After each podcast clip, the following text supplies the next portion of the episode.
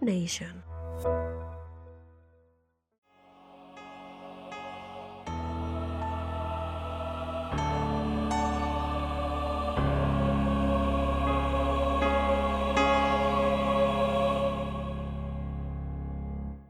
Asesinos Selectos. Es un podcast para mayores de edad. Algunas personas pueden encontrar el contenido del programa ofensivo, ya que cuenta con un lenguaje explícito por la misma naturaleza de los asesinatos. Se recomienda la discreción del radioescucha, especialmente para menores de edad.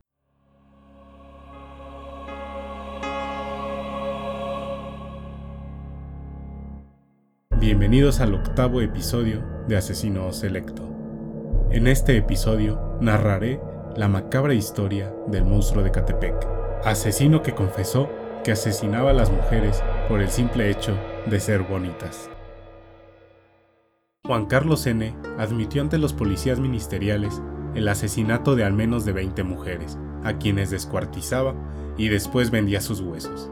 Además, declaró ante las autoridades la frase tan escalofriante, yo quería llegar a 100 chicas o más, pero las que maté es una madre, son muy pocas.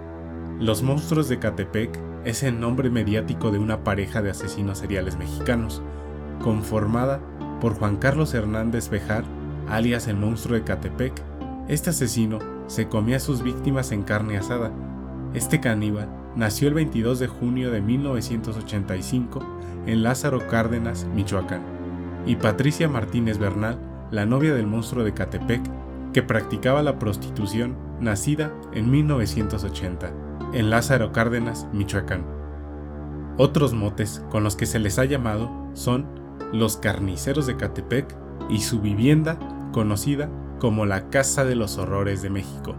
Juan Carlos N., como se le llamó en los medios de comunicación, pidió expresamente ser denominado el Terror Verde, porque dijo que así le pusieron en la milicia. Y segundo, no tengo remordimiento alguno, lo hice y lo volvería a hacer otra vez. Así, abramos el expediente. Tanto Juan Carlos Hernández como Patricia Martínez nacieron en Lázaro Cárdenas, Michoacán, con cinco años de diferencia. Juan Carlos fue un hijo de una madre soltera. Durante su infancia, sufrió graves abusos por parte de ella. Según sus propias declaraciones, solía vestirlo de niña, llevaba a los hombres a la casa y Juan podía ver por medio de una cortina que separaba las camas mientras su mamá sostenía relaciones sexuales con ellos. También dijo haber sido abusado sexualmente de niño por una mujer adulta que estuvo a su cuidado. Su madre también habría abusado sexualmente de él en varias ocasiones. En la escuela sacaba malas notas y él mismo relata que cuando tenía 10 años sufrió un traumatismo cráneoencefálico grave al caer de un segundo piso por las escaleras, razón por la cual, según declaró, mejoró notablemente su condición intelectiva, yendo perfecto en la escuela y dándose cuenta de cosas de las que los demás niños no se dan cuenta. Durante su vida adulta tuvo varios empleos, entre los que se cuentan mesero, pepenador y vendedor, siendo incapaz de mantener un trabajo también se enroló en el ejército, donde estuvo adscrito al segundo batallón de guardias de cuerpos presidenciales, desertando rápidamente. Patricia, por su parte, provenía de una familia pobre, siempre fue sumisa y manipulable. También tenía un mal rendimiento escolar.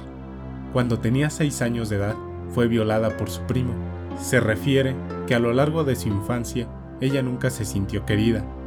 De adulto, buscaría el afecto de las demás personas, principalmente de hombres, a través de una conducta sumisa. Tras su detención, se determinaría que tiene un coeficiente intelectual limítrofe rayando en la discapacidad intelectual. Según algunas fuentes, llegó a ejercer la prostitución. La pareja se conoció en 2008 cuando Patricia trabajaba como mesera en un restaurante en el Estado de México.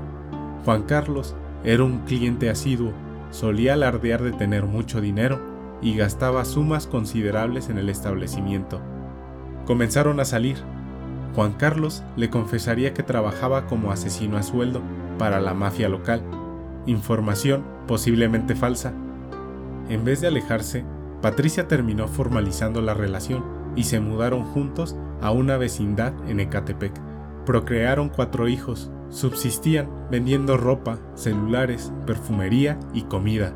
También solían recolectar el aluminio para venderlo a las recicladoras. Era muy común ver a la pareja transportando bolsas negras por la calle y para sus vecinos eran una familia normal. Pero ¿cómo fueron los crímenes de esta pareja de asesinos? Según las declaraciones de Patricia Martínez, su primera víctima fue una mujer de 22 años, a quien engañaron mediante una oferta de trabajo. Le ofrecieron trabajo como empleada doméstica. Al estar en su casa, Hernández la condujo al baño, donde la sometió, violó y degolló. Mientras cometía la agresión, Martínez esperaba junto a sus hijos afuera de la casa. Posteriormente, Hernández descuartizó y carneó el cuerpo. Martínez cocinó la carne y la comió junto a su esposo.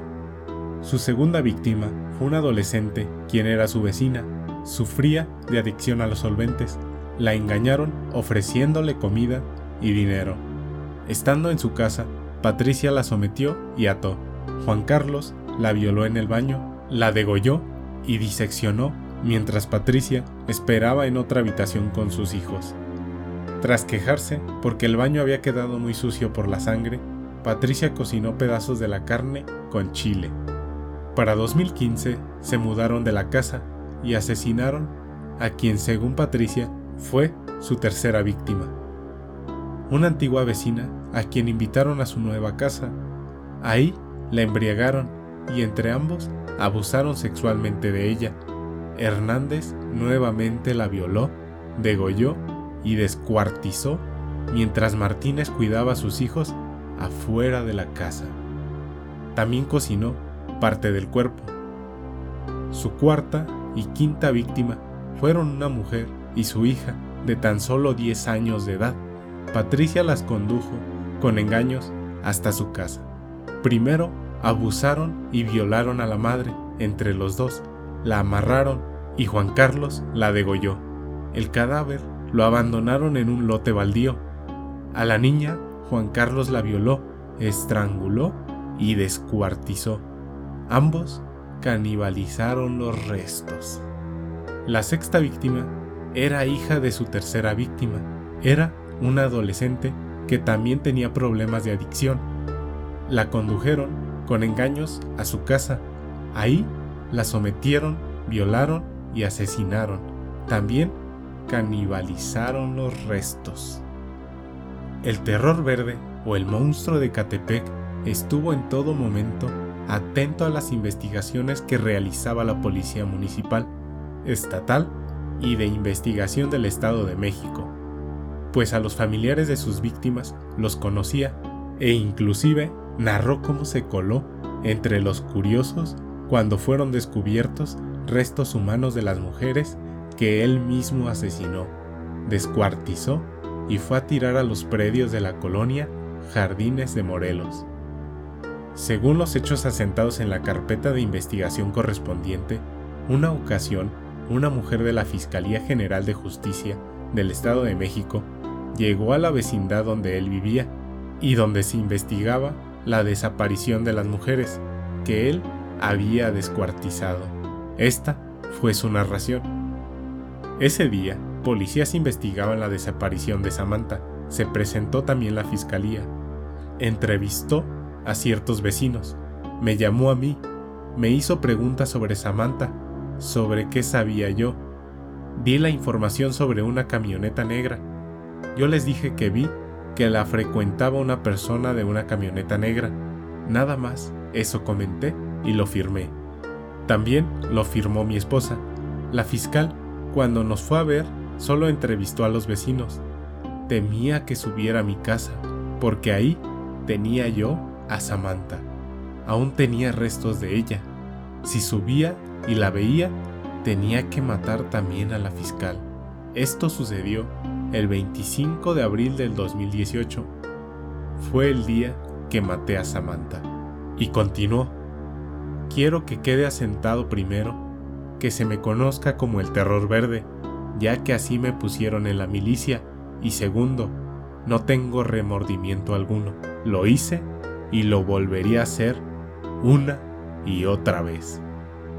El monstruo de Catepec también asesinó a golpes y por estrangulamiento a por lo menos cinco mujeres más en la Ciudad de México y en el municipio de Tutitlán, tres de las cuales dijo que eran prostitutas. A dos de ellas las ultimó en un hotel de la zona rosa y a otra en el Hotel Tepeyac en Gustavo Amadero. Y también asesinó a la Jicaleta en la calle de Jesús Carranza en el barrio de Tepito. Patricia N., esposa de Juan Carlos N., determinaron que al parecer tenía retraso mental, que esta condición no le permitía distinguir entre el bien y el mal. Sin embargo, en su cuenta de Facebook se identifica como la novia de Chucky o con la villana de Batman, Harley Quinn. En ambos casos parece distinguir la locura. Además, en la sección de fotos se notan varias imágenes de la Santa Muerte y en su foto de perfil aparentemente una haciendo alusión a esta, pero en realidad se trata de un Nazgûl, un personaje del Señor de los Anillos, y el único like que tiene esta imagen es la de su esposo Juan Carlos N.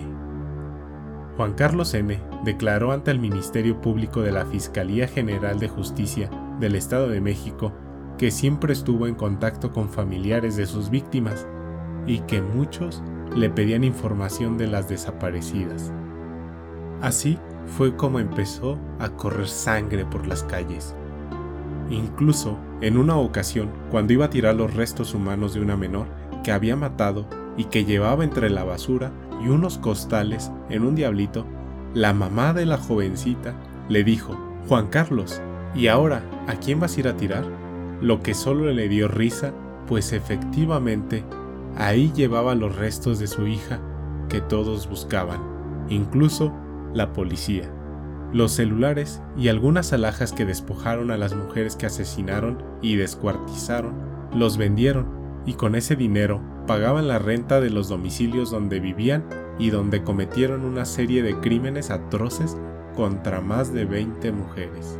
El escenario de estos hechos escalofriantes fue un sillón viejo de su sala, donde se sentaron sus víctimas, la recámara donde atacaba sexualmente a las mujeres y el principal lugar de horror fue el cuarto de baño.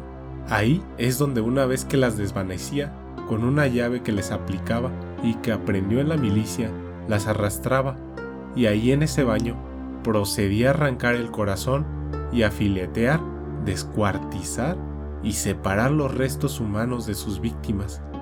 A algunas las llevó a su casa con la promesa de darles trabajo, a otras con el engaño de regalarles ropa para sus hijos, y ya estando dentro de su casa, las encerraba, algunas las emborrachaba y atacaba sexualmente, y a otras les decía que estaban secuestradas y que su esposo las había mandado secuestrar. Tras ultrajarlas, asesinarlas y descuartizarlas, tasajearon parte de los muslos de sus piernas como bisteces, los frieron con aceite y los comieron con salsa y tortillas. La carne humana también la prepararon en pozole y en caldo como res. Estaban deliciosos, narra Juan Carlos, sobre todo cuando las mujeres habían tomado alcohol y se habían puesto borrachas. Su carne estaba muy deliciosa, aseguraba.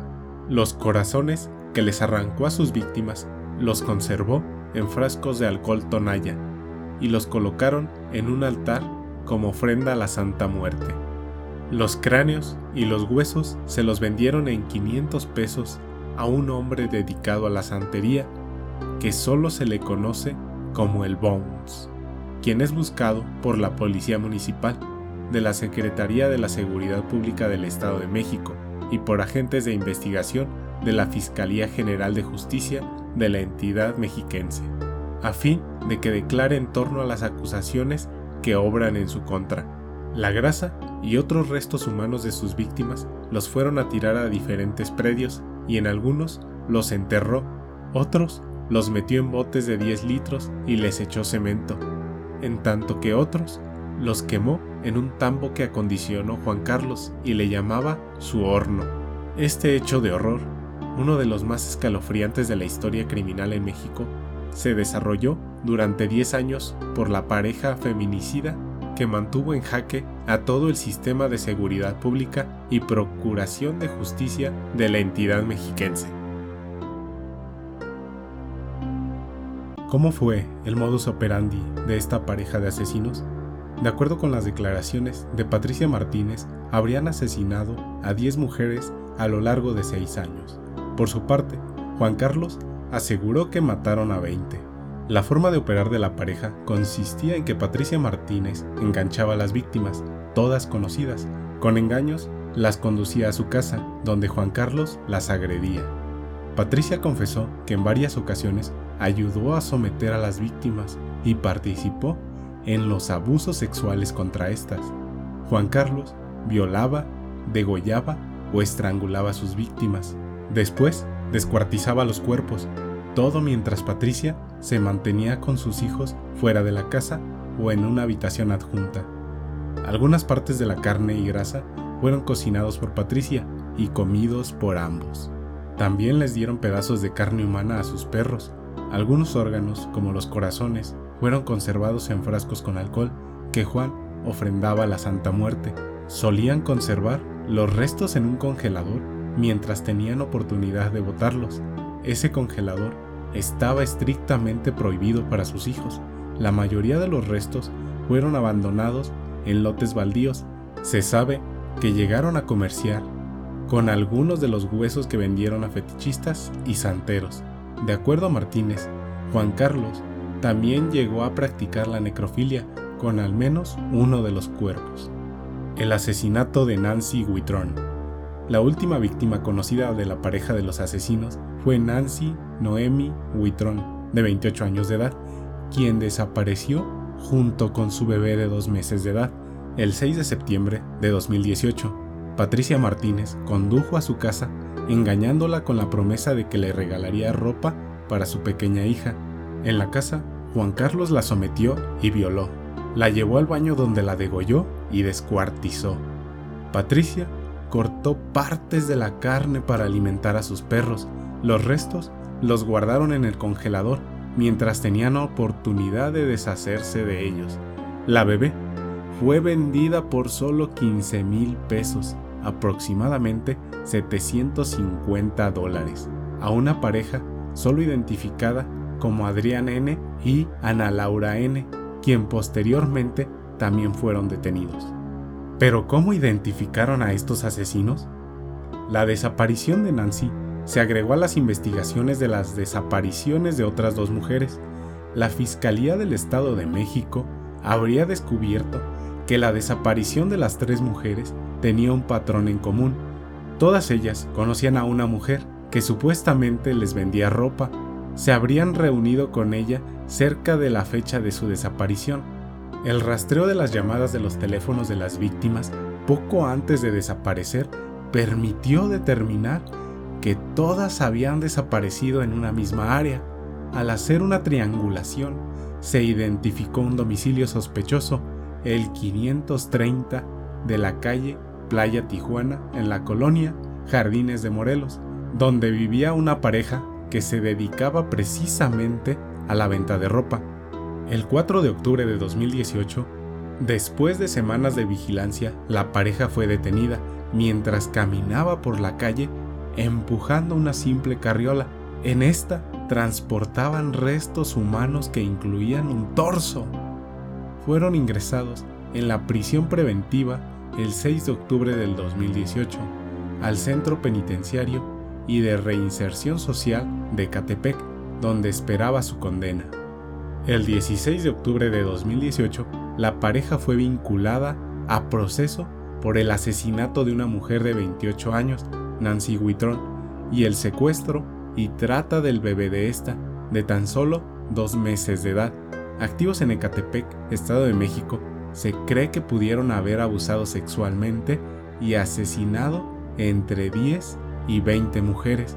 Confesaron haber practicado el canibalismo con restos de sus víctimas se clasificarían como asesinos organizados, sedentarios, hedonistas, motivados por la compulsión sexual, y que matan en grupo. Tiempo después, se difundió el interrogatorio. El 10 de octubre de 2018, se filtró a las redes sociales un video de uno de los interrogatorios de Juan Carlos Hernández. La difusión del video constituía una violación a los derechos humanos del sospechoso.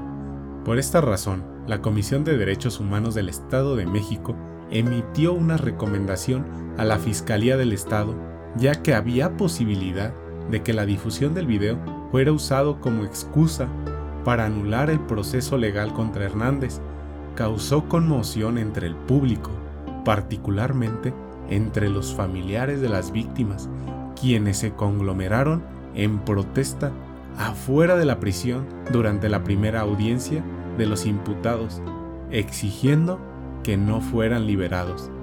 El fiscal general del estado, Alejandro Gómez, declaró que la difusión del video no sería suficiente para anular o afectar el proceso legal. Se desconoce quién fue el responsable de la filtración.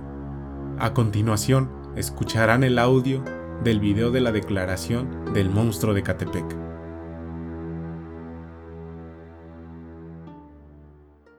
Yo te pongo a esta mujer, dan en su pinche madre y me da su corazón en ofrenda. Los oficiales encontraron corazones en ofrenda en Santa Muerte. Y prefiero que mis perritos coman carne de esas mujeres a que ellas sigan respirando mi oxígeno. Mil veces coman los perritos y las ratas a que ellas sigan caminando por ¿Alguna otra misión que tengas en la vida? ¿Misión? Pues mi patrón no puede salir de esta. Pero si salgo, de una vez le digo a los patrones, voy a seguir matando mujeres. ¿Por la voz, por Dios o por? Uno, porque a veces no me deja dormir. Dos, por el odio. Y tres, pues que sigo teniendo necesidad todavía. Que coman mis hijos a que coman a otro lado, mejor mis hijos. Que coman mis perros a otro lado, mejor mis perros. Cuando ocurrió lo de Mónica, ¿estuviste deprimido? ¿Fuiste a atención? ¿Te dieron algo? No me hicieron caso, patrón. Los policías, no ustedes. No me hicieron caso. Se burlaron de mí. Tu mujer se fue con otro cabrón. Ese niño no es tuyo. Ya deja de moverle, güey. Criamos. Pero no fuiste atención médica.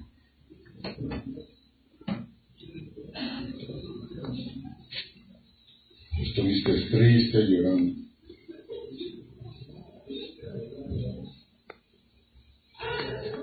¿Te entraron momentos de angustia, de miedo? Matar mujeres. pues. Yo dije, si yo no fui feliz en ese momento, nadie lo va a hacer. Y lo que estado yo pretendiendo, que como yo no lo fui, Nadie. lo hacer. Y mientras yo sigo aquí en la tierra, voy a seguir haciendo todo el daño que yo pueda. Y divirtiéndome de ese daño. Porque a todos los familiares de esta chica yo les hablaba bien. Principalmente a los salvadores. Me chingué a su hija y me chingué a su nieta. Y con todo gusto, y lo disfruté. Mientras yo esté aquí, voy a seguir. ¿Cuánto tiempo pasó Juan Carlos de que se fue Mónica a que empezó todo eso?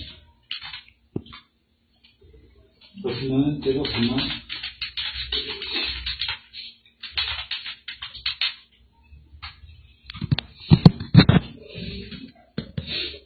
Después has intentado ir a alguna atención psicológica.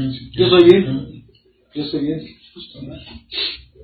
Lo que hago está bien, patrón, porque estoy limpiando el mundo nada más de porquería. Yo estoy completamente sano y bien. ¿Tú fuiste a guardería, kinder, directo a primaria? Sí.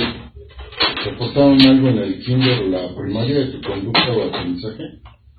Momento era dentro del aprendizaje, patrón. Mm. ¿Te aprobaste el grado? Era lento aprendizaje, pero después de que me caí de la escalera, iba con puro 10. No sé si se inflamó el pinche cerebro o de saber, pero después de ese momento, perfección en la escuela. Pero recientemente me damos de cosas, cuenta de cosas que muchos niños no se dan cuenta de esa edad. A mí me da curiosidad. ¿Por qué no sabía? Ponen cosas de matemáticas y rapidísimo, sin ningún problema. ¿Por qué no acabaste la carrera? No sé para qué.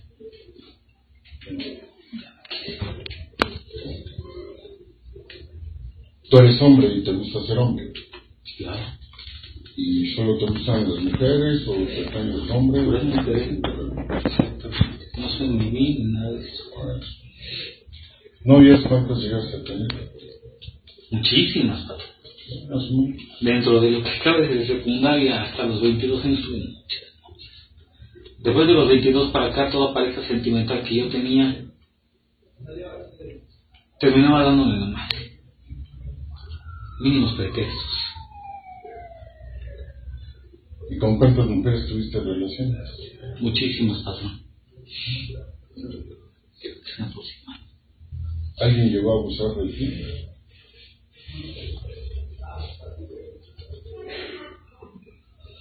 De joven, de niño, tenía 10 a- de 10 años, una mujer, mi mamá me encargaba con una mujer para que mamá se pudiera irse de puta.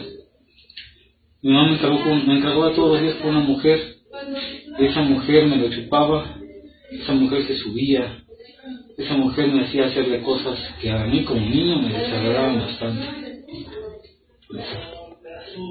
Odio, hay rotunda.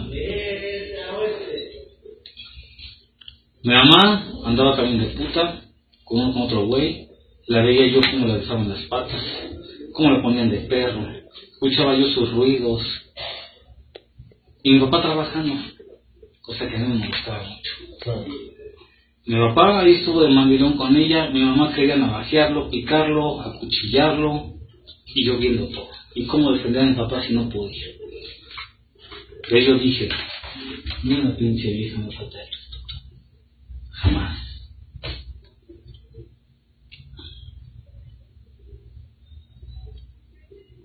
¿Desde qué edad trabajas, Juan Carlos, y empiezas a ganar? Yo me salí de mi casa a los 16 años. Tuve trabajos ocasionales. No duraba porque era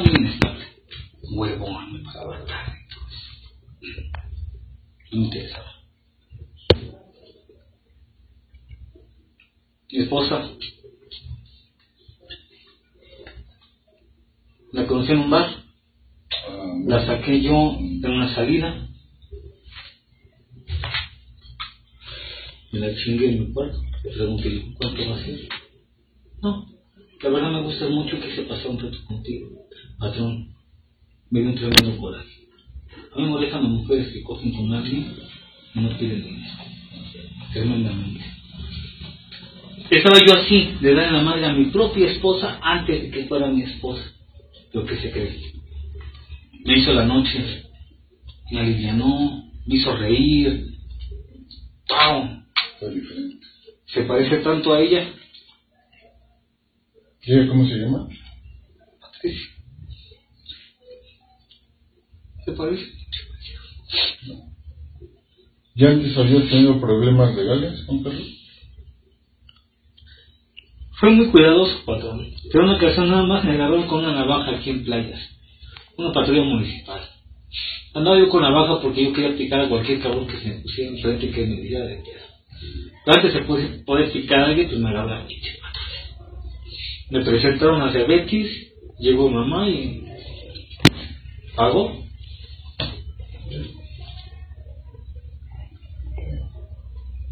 ¿Practicabas algún deporte? ¿Tenías alguna actividad recreativa? Sí, señor, practiqué box, practiqué karate, practiqué kickboxing.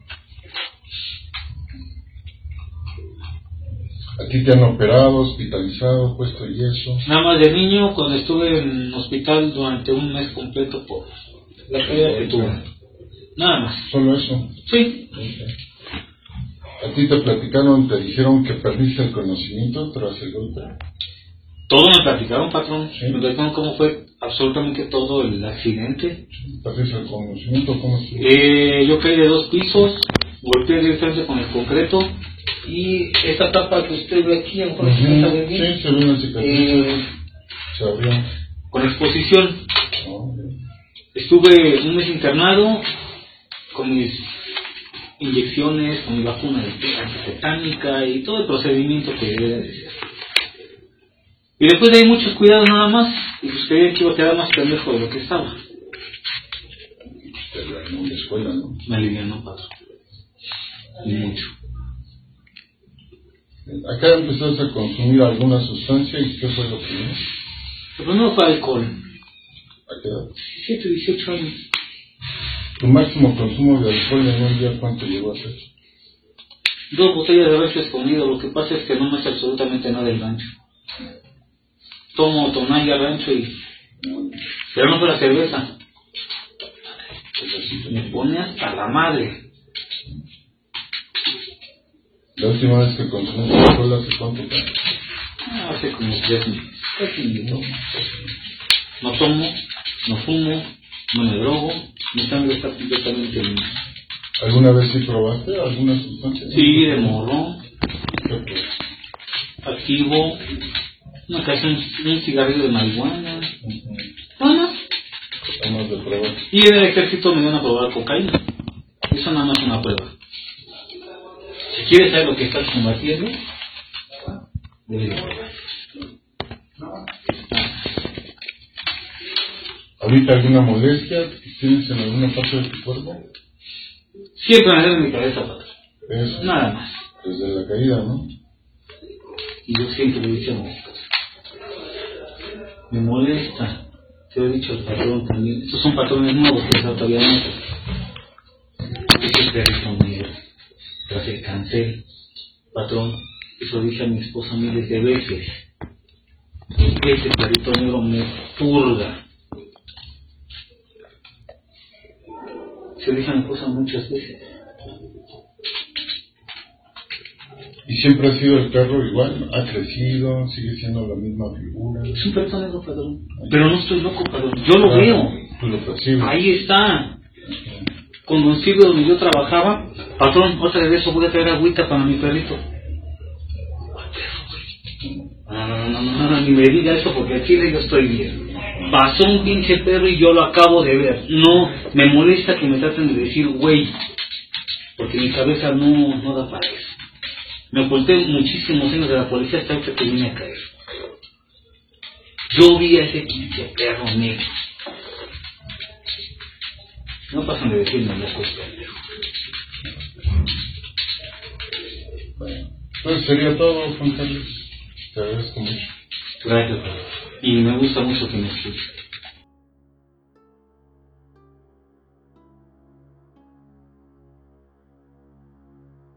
Qué perturbadoras palabras las que podemos escuchar en la grabación de la declaración del monstruo de Catepec.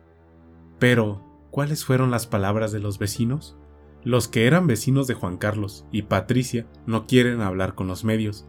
Los pocos que se atreven reconocen que tienen miedo. De ellos, la mayoría prefiere no dar su nombre. En la planta baja del edificio donde vivía la pareja hay un salón de belleza. Las palabras de la dueña, Yesenia Cruz, fueron nunca vimos ni oímos nada. Nos enteramos hasta cuando los detuvieron. Además, los conocía muy poco. Hacía mes y medio que llegué a abrir mi negocio, pero parecían muy respetuosos, trabajadores y amigables. Por otra parte, contó que entre ellos eran muy cariñosos y se referían al otro como mi amor. Según los vecinos, en el pequeño cuartucho en el que vivían con sus cuatro hijos y tres perros, siempre tenían las ventanas tapadas para que no se pudiera mirar el interior. Juan Carlos y Patricia estaban por mudarse, ya que la casera les había pedido que desocuparan. Según explican los vecinos, desperdiciaban mucha agua, un bien muy escaso en la zona. Cuando limpiaban los desechos de los perros, el agua fétida caía hacia los otros pisos. Otra declaración inicia de esta manera. Yo podría haber sido la próxima víctima de la pareja de asesinos. Cuenta, todavía consternada al mundo, Carolina. Este nombre es ficticio. La mujer de 29 años asegura que Patricia la invitó solo unos días antes de ser detenida a tomar una cerveza en su casa, pero que ella les dijo que iría después porque en esos momentos tenía un problema familiar. Carolina dijo, cuando supe por las noticias, me quedé pasmada. Por un lado, sentí un gran alivio por estar viva, pero por el otro, un enorme terror de enterarme de lo que han hecho, crímenes innombrables. Ya me quiero largar de aquí. Antonio Soto, quien es comerciante, asegura que en Ecatepec ya nadie puede salir a la calle. Antonio dijo, a mí me da pavor dejar salir a mi hija porque sé que me la pueden matar. Además, igual que Carolina, ya me quiero largar de aquí y estoy seguro de que no soy el único. El Estado de Derecho se perdió y aquí no se respeta la vida. ¿Cuál fue el perfil psiquiátrico de esta pareja de asesinos? De acuerdo al análisis del psicólogo criminalista Juan Pablo Ramírez Herrera, Juan Carlos Hernández sufre de un trastorno de personalidad y un trastorno psicótico. El especialista destaca en su historia clínica tres antecedentes. El traumatismo cranoencefálico que sufrió en la niñez, haber sido víctima de maltrato físico y sexual infantil y el consumo de cocaína durante su juventud. Identifica que sufre alucinaciones, al menos de tipo visual. Durante la entrevista aseguraba, por ejemplo, ver un perro negro. De acuerdo a la doctora Feji Ostrovsky, Hernández sufre de psicopatía. Según las declaraciones de Juan Carlos, él tiene una necesidad incontrolable de matar. Su necesidad se traduce en periódicas cefaleas insoportables que no se calman hasta que asesina. Ha declarado también que necesita de beber sangre humana cada tres meses y que una parte de él es un demonio. En sus propias palabras, su relación con su esposa es similar a la que hay entre un león y una leona, donde es la hembra quien lleva el alimento al macho. Por su parte, Patricia Martínez, quien fue diagnosticada con una inteligencia límite, podría haber estado motivada por el simple hecho de retener a su pareja.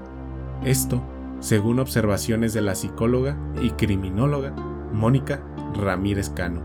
La especialista refiere que las características de la pareja son similares a las vistas previamente en otras parejas de asesinos seriales, en donde uno de los miembros de la pareja, casi siempre la mujer, adopta una postura pasiva, pero en realidad instiga los crímenes. También comenta que la mujer suele ser mayor de edad que su contraparte masculina. Asegura de que no haberse conocido ambos hubieran incidido en conductas delictivas invariablemente, pero su alcance hubiera sido mucho menor. Las indagatorias mostrarían finalmente que Patricia sí había tenido una participación activa en los crímenes, seleccionando en varias ocasiones a las víctimas. De hecho, tenía en su poder, al momento de su detención, una lista con 17 víctimas posibles, elegidas por ella misma, y al menos en dos ocasiones siendo ella quien asesinó a la víctima. Patricia entablaba amistad con sus víctimas, las conducía con engaños hasta su casa, donde su marido las acosaba sexualmente, ya fuera que terminaran accediendo o terminaran siendo violadas. Para Patricia, ellas la habrían traicionado involucrándose con su esposo y por ello merecían morir. También consideraba que las madres solteras merecían morir porque a su vez descuidaban de sus hijos habitualmente y era reprochable moralmente el que los privaran de una figura paterna. Con la mirada fija, el acusado fue calificado por los psicólogos de la dependencia como un hombre sumamente tranquilo y hasta inteligente, que muestra mucha seguridad, pero que es capaz de hacer lo inimaginable. ¿Cómo condenaron a esta pareja de asesinos?